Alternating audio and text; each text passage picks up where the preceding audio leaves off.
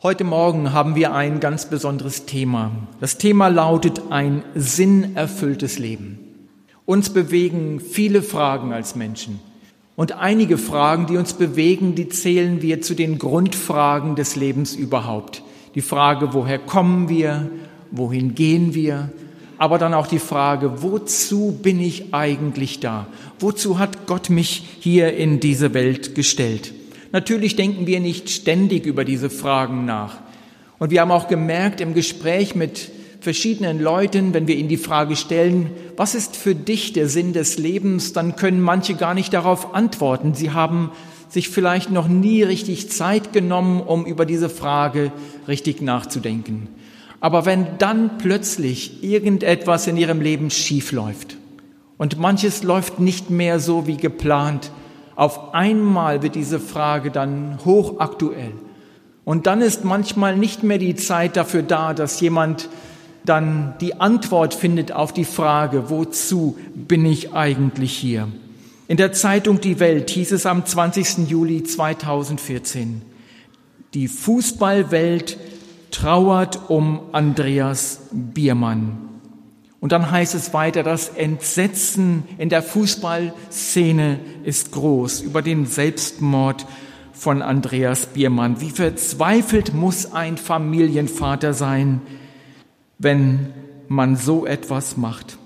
Und dann heißt es weiter, fünf Jahre nach dem Tod von Robert Enke hat auch der ehemalige Fußballprofi Andreas Biermann den Kampf gegen seine anhaltenden Depressionen verloren und sich das Leben genommen. Das Hamburger Abendblatt schreibt, wie Fußballnationalhüter Robert Enke sind schon viele Spitzensportler freiwillig aus dem Leben geschieden. Und dann kommt eine lange Liste mit Namen. Welch eine traurige Liste. Wusstet ihr, was die häufigste Todesursache im Jahre 2012 war unter jungen Leuten im Alter von 15 bis 29 Jahren. Es war der Verkehrsunfall. Und gleich an zweiter Stelle kommt der Selbstmord. Was ist die Ursache? Darüber kann natürlich oft nur spekuliert werden. Und wenn wir uns dann die Aussagen anhören von Menschen, die selbstmordgefährdet sind, dann kommen Aussagen wie zum Beispiel, das alles hat keinen Sinn mehr. Alles ist so sinnlos. Was soll ich noch hier? In einem Abschiedsbrief heißt es, ich sehe keinen Sinn mehr in meinem Leben. Arbeiten gehen, damit ich existieren darf. Und dann was tun? Sinnlos Geld ausgeben? Auf der Couch sitzen? Nein, danke. Schauen wir uns einige Meinungen an über den Sinn des Lebens. Wenn wir in der Philosophie fragen, was ist der Sinn des Lebens, oder bei den Naturwissenschaften nachfragen, dann stellen wir fest, dass sie uns weithin keine wirkliche Antwort geben können. Bertrand Russell, ein britischer Philosoph, sagte, dem objektiven Naturprozess kann man keinen Sinn entnehmen. Der atheistische Philosoph und Wissenschaftstheoretiker Bernulf Kanitscheider kam zu dem Ergebnis, die Welt da draußen ist schlicht sinnlos. Dort, wo Menschen den Glauben an Gott aufgegeben haben, müssen sie versuchen, den Sinn des Lebens irgendwo in sich selbst zu finden. Und dann kommen sie zu Antworten, die am Ende überhaupt nicht befriedigend sind. In der zweiten Hälfte des 20. Jahrhunderts kam es sogar zu einer sogenannten allgemeinen Sinnkrise. Wenn wir Menschen fragen, was ist der Sinn des Lebens, dann hören wir Antworten wie zum Beispiel anderen helfen, eine Familie gründen, Gutes tun, Ansehen erlangen, man möchte einen Titel erlangen vielleicht in der, im Fußball, vielleicht im Sport, im Wettbewerb. Man möchte vielleicht eine Stiftung gründen, die den eigenen Namen trägt und dann weithin bekannt ist. Man möchte weiterleben, vielleicht durch die Namen seiner eigenen Kinder, bekannt sein durch Gedichte oder durch Bücher, die geschrieben werden, Gedichte, die man vielleicht selbst gemacht hat. Und worin der eigentliche Sinn des Lebens besteht, ist immer noch die große Frage.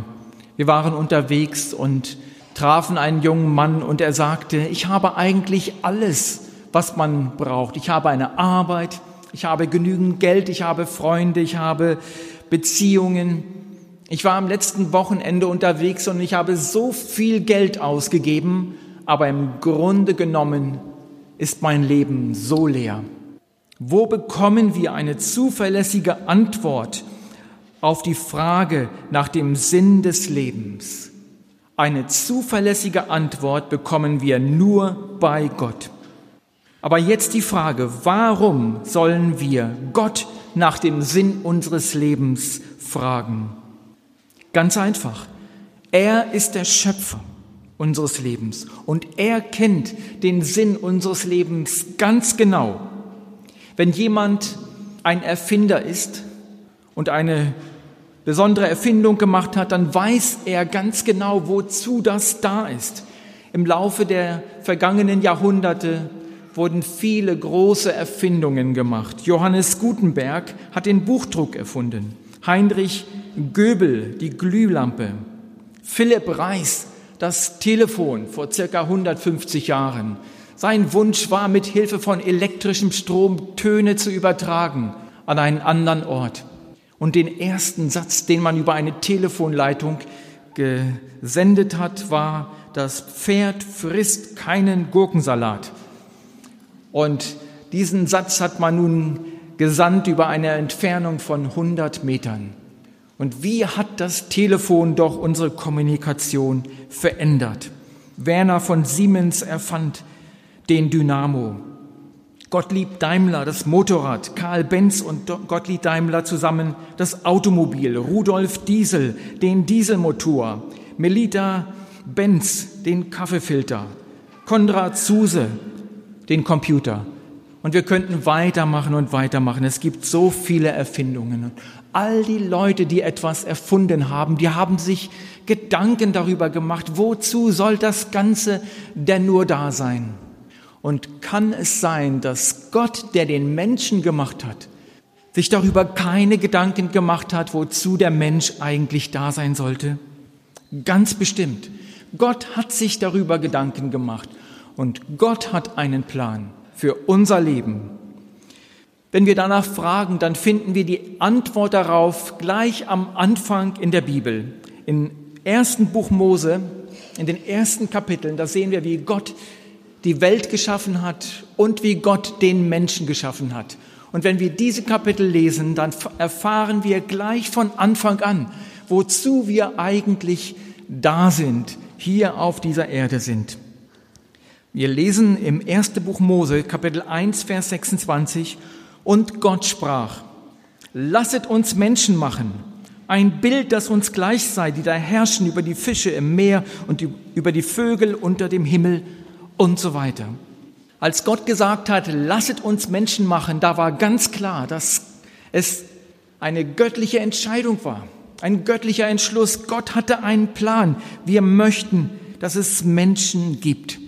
Keiner von uns ist aus Zufall hier, sondern wir sind ein Teil des Planes Gottes. Wenn jemand ein Haus bauen will, dann fängt er nicht einfach an, mal zu graben holt einige Steine und setzt sie irgendwo nebeneinander und übereinander hin, sondern er macht zuerst einen Plan. Wenn du ein Haus bauen möchtest, dann machst du dir Gedanken darüber, wie soll das Haus aussehen. Man macht einen Grundriss, man überlegt sich, wo soll das Wohnzimmer sein, wo soll die Küche sein, wo sollen die Schlafzimmer sein, der Flur, wo soll das Badezimmer sein, der Abstellraum, wo sollen die Fenstern sein. Und dann, wenn das Haus gebaut wird, dann wird es wirklich ein einmalig schönes Haus. Es ist dein Haus, dein Traumhaus. Und Gott hat sich Gedanken gemacht über uns. Und wofür hat Gott uns geschaffen? Wir sehen, Gott hat uns geschaffen für sich. Hier in der Bibel steht, als sein Ebenbild. Wir sollten Gemeinschaft haben mit Gott. lasst uns Menschen machen, ein Bild, das uns gleich sei. Und dann in Vers 27 heißt es, und Gott schuf den Menschen zu seinem Bilde. Zum Bilde Gottes schuf er ihn und er schuf sie als Mann und als Frau. Der Mensch unterscheidet sich vom Rest der Schöpfung. Denn Gott hat uns nach seinem Bild erschaffen. Nicht nach dem Abbild von einem Engel, sondern nach seinem Bild. Wenn ein Kind geboren wird und dann kommen die Verwandten, dann kommen die Freunde, um das Kind zum ersten Mal zu sehen. Und dann ist eine Frage gleich, wem sieht es denn ähnlich? Mehr der Mama oder mehr dem Papa? Der eine sagt, ja, die Augen sind wie von der Mama, die Nase mehr wie der Papa. Das Kind sieht den Eltern ähnlich. Sieht nicht aus wie die Eltern, aber den Eltern ähnlich. Wir sind nicht Gott, aber Gott hat uns geschaffen zu seinem Bilde, ihm ähnlich. Der Mensch hat die Fähigkeit zu denken, vernünftige Entscheidungen zu treffen. Er hat die Fähigkeit zu lieben, zu hassen. Er hat die Fähigkeit, eine Beziehung zu Gott zu haben. Und all das gibt unserem Leben einen unbeschreiblich hohen Wert. Gott hat uns geschaffen für sich.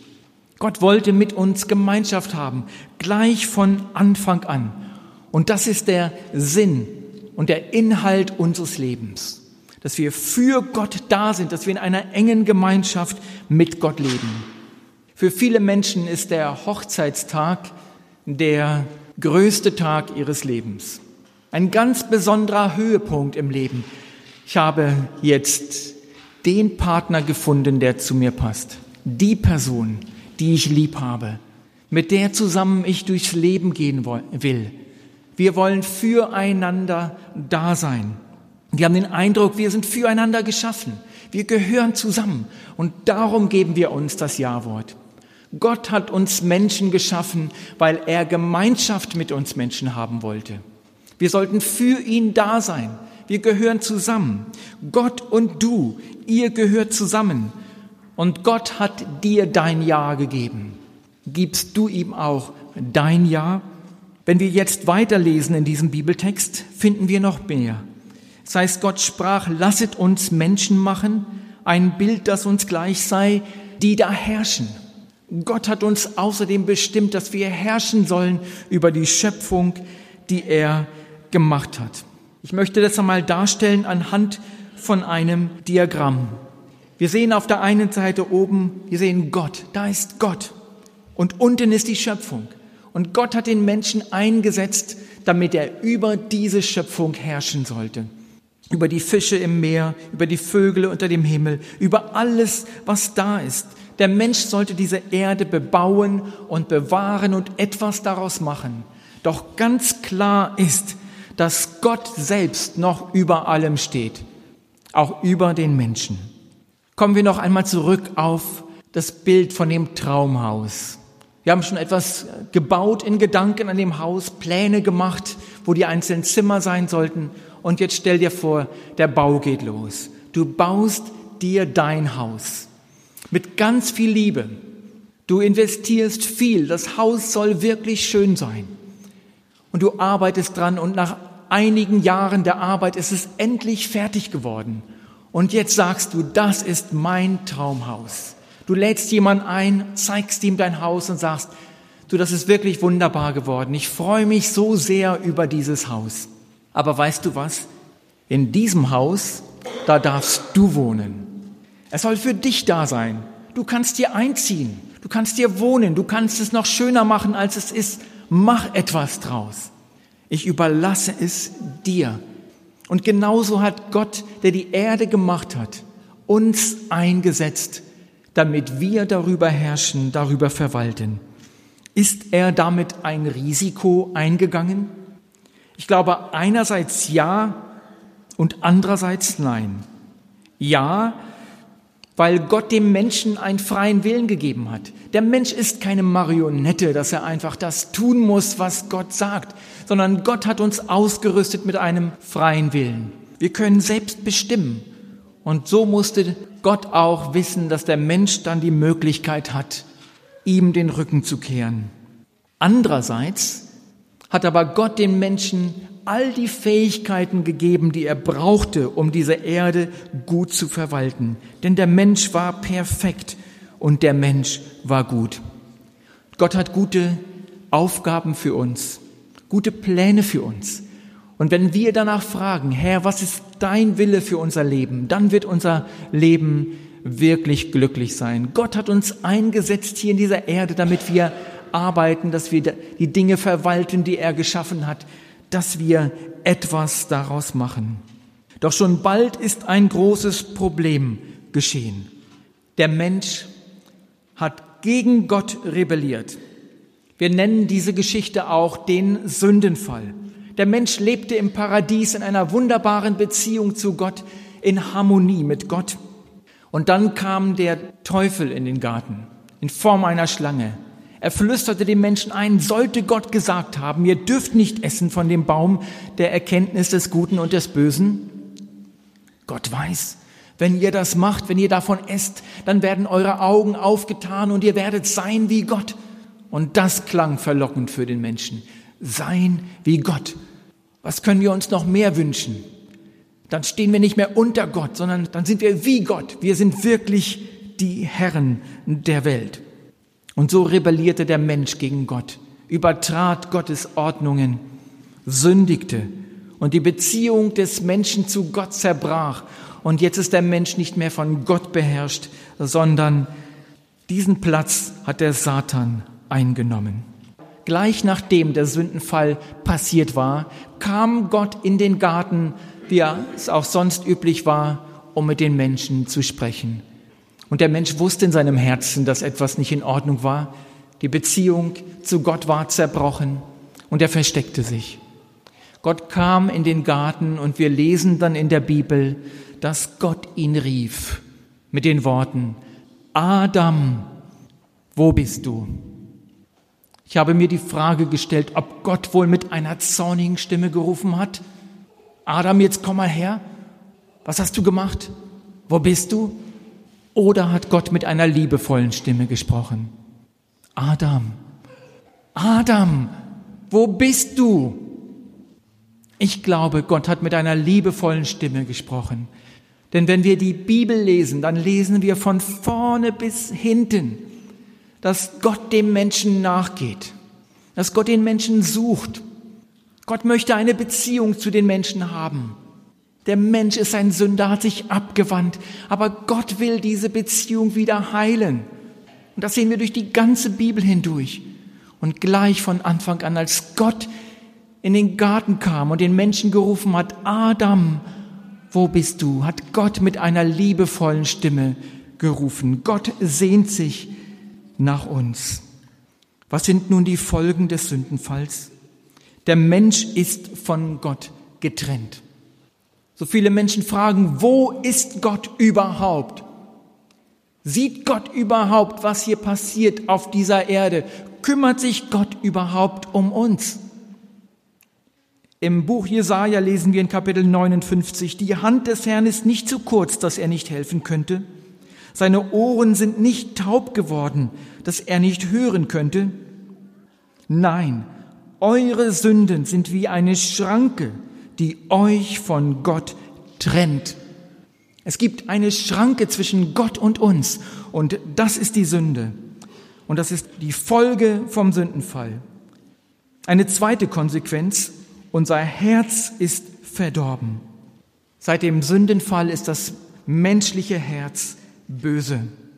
Und wenn wir in unsere Zeit hineinschauen, was möglich ist in den Herzen der Menschen, dann merken wir, der Mensch ist grausam. Der Mensch ist wie eine Bestie. Denken wir zurück an die Zeit vom Holocaust, Jahren 1941 bis 45, wie 5,6 oder bis 6,3 Millionen Juden umgebracht wurden. Aber man sollte meinen, dass der Mensch daraus gelernt hat. Und wie geht die Geschichte weiter? Der Mensch ist verdorben, durch und durch. Und es geht sogar noch weiter. Jeder Einzelne ist ein Sünder. Und auf einmal sind nicht nur die angesprochen, da draußen irgendwo ganz weit weg. die Politiker, die, die an wichtigen Stellen sitzen und das Sagen haben. Nein, jeder von uns.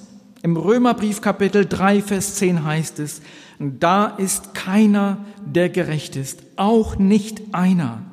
Da ist keiner, der verständig ist. Da ist keiner, der nach Gott fragt. Sie sind alle abgewichen und allesamt verdorben. Da ist keiner, der Gutes tut, auch nicht einer. Und wenn wir heute mit Menschen über den Glauben sprechen, dann stellen wir fest, dass so viele Menschen sich für gut halten. Die Menschen wollen es nicht eingestehen, dass sie Sünder sind. Man muss nicht eine kriminelle Vergangenheit haben. Vielleicht bist du ganz behütet aufgewachsen in einer wunderbaren Familie, hast vielleicht schon früh das Evangelium gehört. Die Bibel sagt, das Herz des Menschen ist verdorben. Das Herz eines jeden Einzelnen. Ich selber gehöre zu denen, die sehr behütet aufgewachsen sind. Ich kann überhaupt nicht erzählen von irgendwelchen kriminellen Geschichten. Aber als ich, als ich klein war, war mir schon ziemlich bald deutlich, dass ich, so wie ich bin, nicht in den Himmel kommen kann. Gottes Gebote habe ich nicht erfüllt. Es war mir klar. Eine weitere Konsequenz ist, wir verfehlen den Sinn und das Ziel unseres Lebens. Und das möchte ich jetzt einmal darstellen anhand einer kleinen Grafik. Wir sehen hier auf dem Diagramm auf der einen Seite Gott und auf der anderen Seite den Menschen. Gott hat uns geschaffen, den Menschen. Gott hat uns füreinander geschaffen, damit wir in einer wunderbaren Beziehung miteinander leben sollen. Der Mensch lebte in einer wunderbaren Beziehung zu Gott. Aber dann kam die Sünde in die Welt hinein. Und die Sünde ist das größte Problem des Menschen überhaupt. Denn die Sünde hat die Beziehung zu Gott zerstört und hat dem Menschen auch den Sinn für sein Leben genommen. Ohne Gott gibt es keinen Sinn in dieser Welt. Und wenn der Mensch so lebt, ist er getrennt von Gott. Ich habe hier ein Blatt Papier mitgebracht. Und wenn ich dieses Blatt Papier zerreiße, dann habe ich zwei Teile. Ich kann es unmöglich wieder flicken. Wenn ich jetzt versuche, das zusammenzukleben mit Tesafilm, dann kann ich versuchen, die Teile zusammenzulegen, dass sie wieder gut passen. Aber so richtig heilen kann ich das nicht. Auf der einen Seite ist Gott, auf der anderen Seite ist der Mensch. Und die Beziehung ist zerstört. Und darum ist der Mensch innerlich leer. Und wenn der Mensch jetzt versuchen will, die Beziehung zu Gott zu überbrücken, durch gute Werke, durch Religiosität.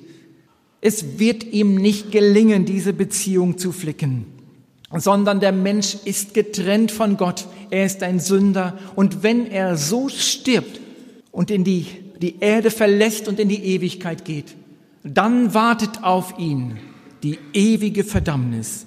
Die Bibel spricht von einem Gericht, das einmal Gott ein gerechtes Urteil sprechen wird über den Menschen. Gott wird die Menschen scheiden wie ein Hirte, die Schafe auf der einen Seite und die Böcke auf die andere Seite stellt. So wird Gott die Menschen scheiden.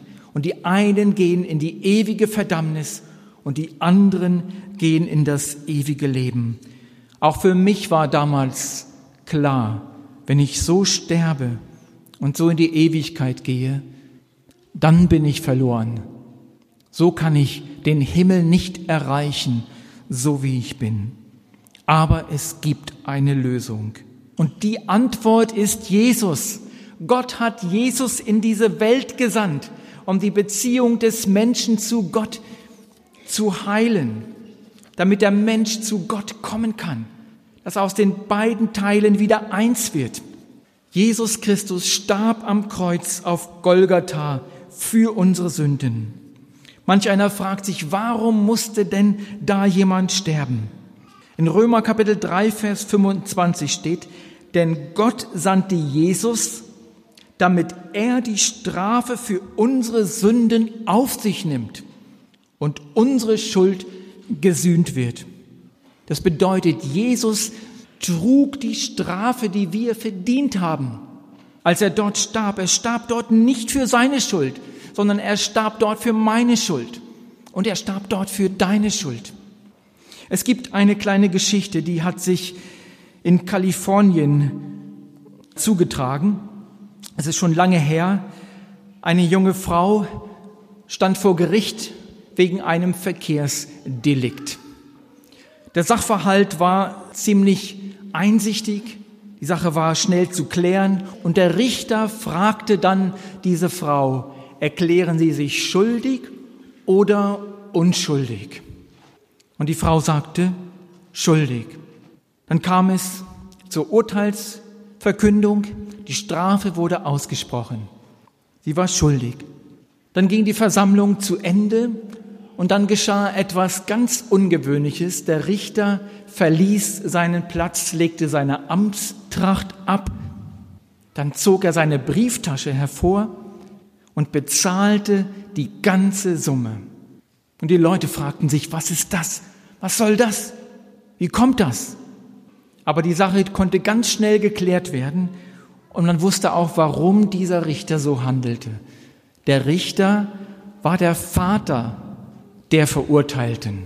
Und er hatte seine Tochter lieb. Und weil er sie lieb hatte, hat er die ganze Strafe bezahlt.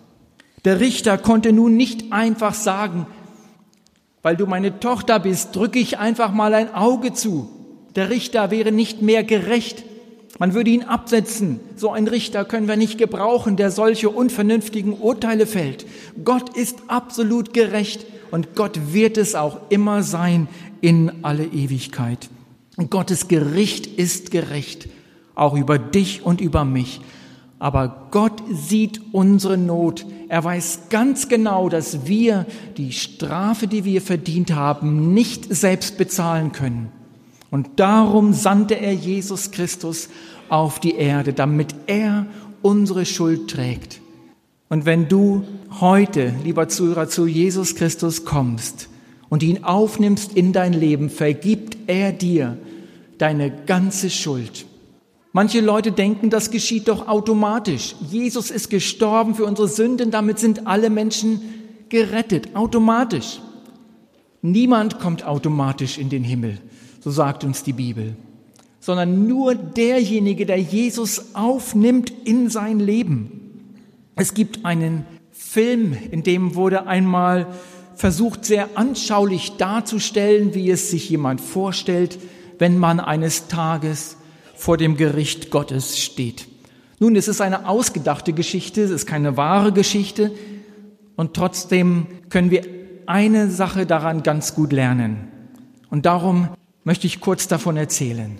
Jemand träumt, er stünde vor dem Thron Gottes und er fragt, was muss man denn tun, um da reinzukommen in den Himmel? Und dort wird ihm gesagt, sie brauchen 6000 Punkte. 6000 Punkte? Na gut, ich fange mal an. Womit kann ich Punkte verdienen? Ich habe einiges Gutes getan in meinem Leben, habe einigen Leuten geholfen, dies und das gemacht.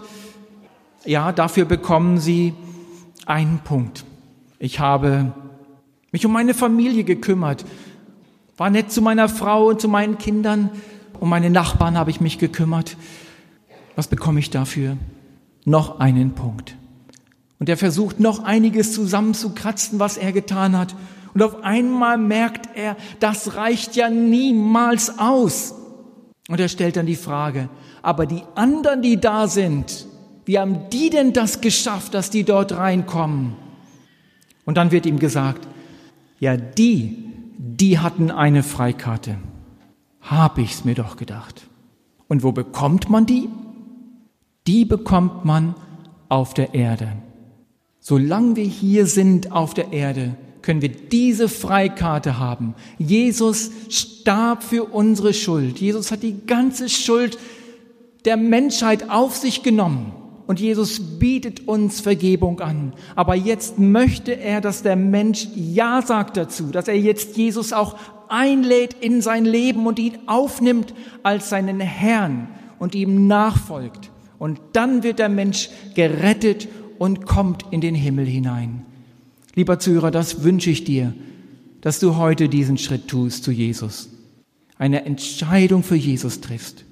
Die Bibel nennt es auch Bekehrung, dass du eine ganz klare Bekehrung erlebst und gerettet wirst für den Himmel.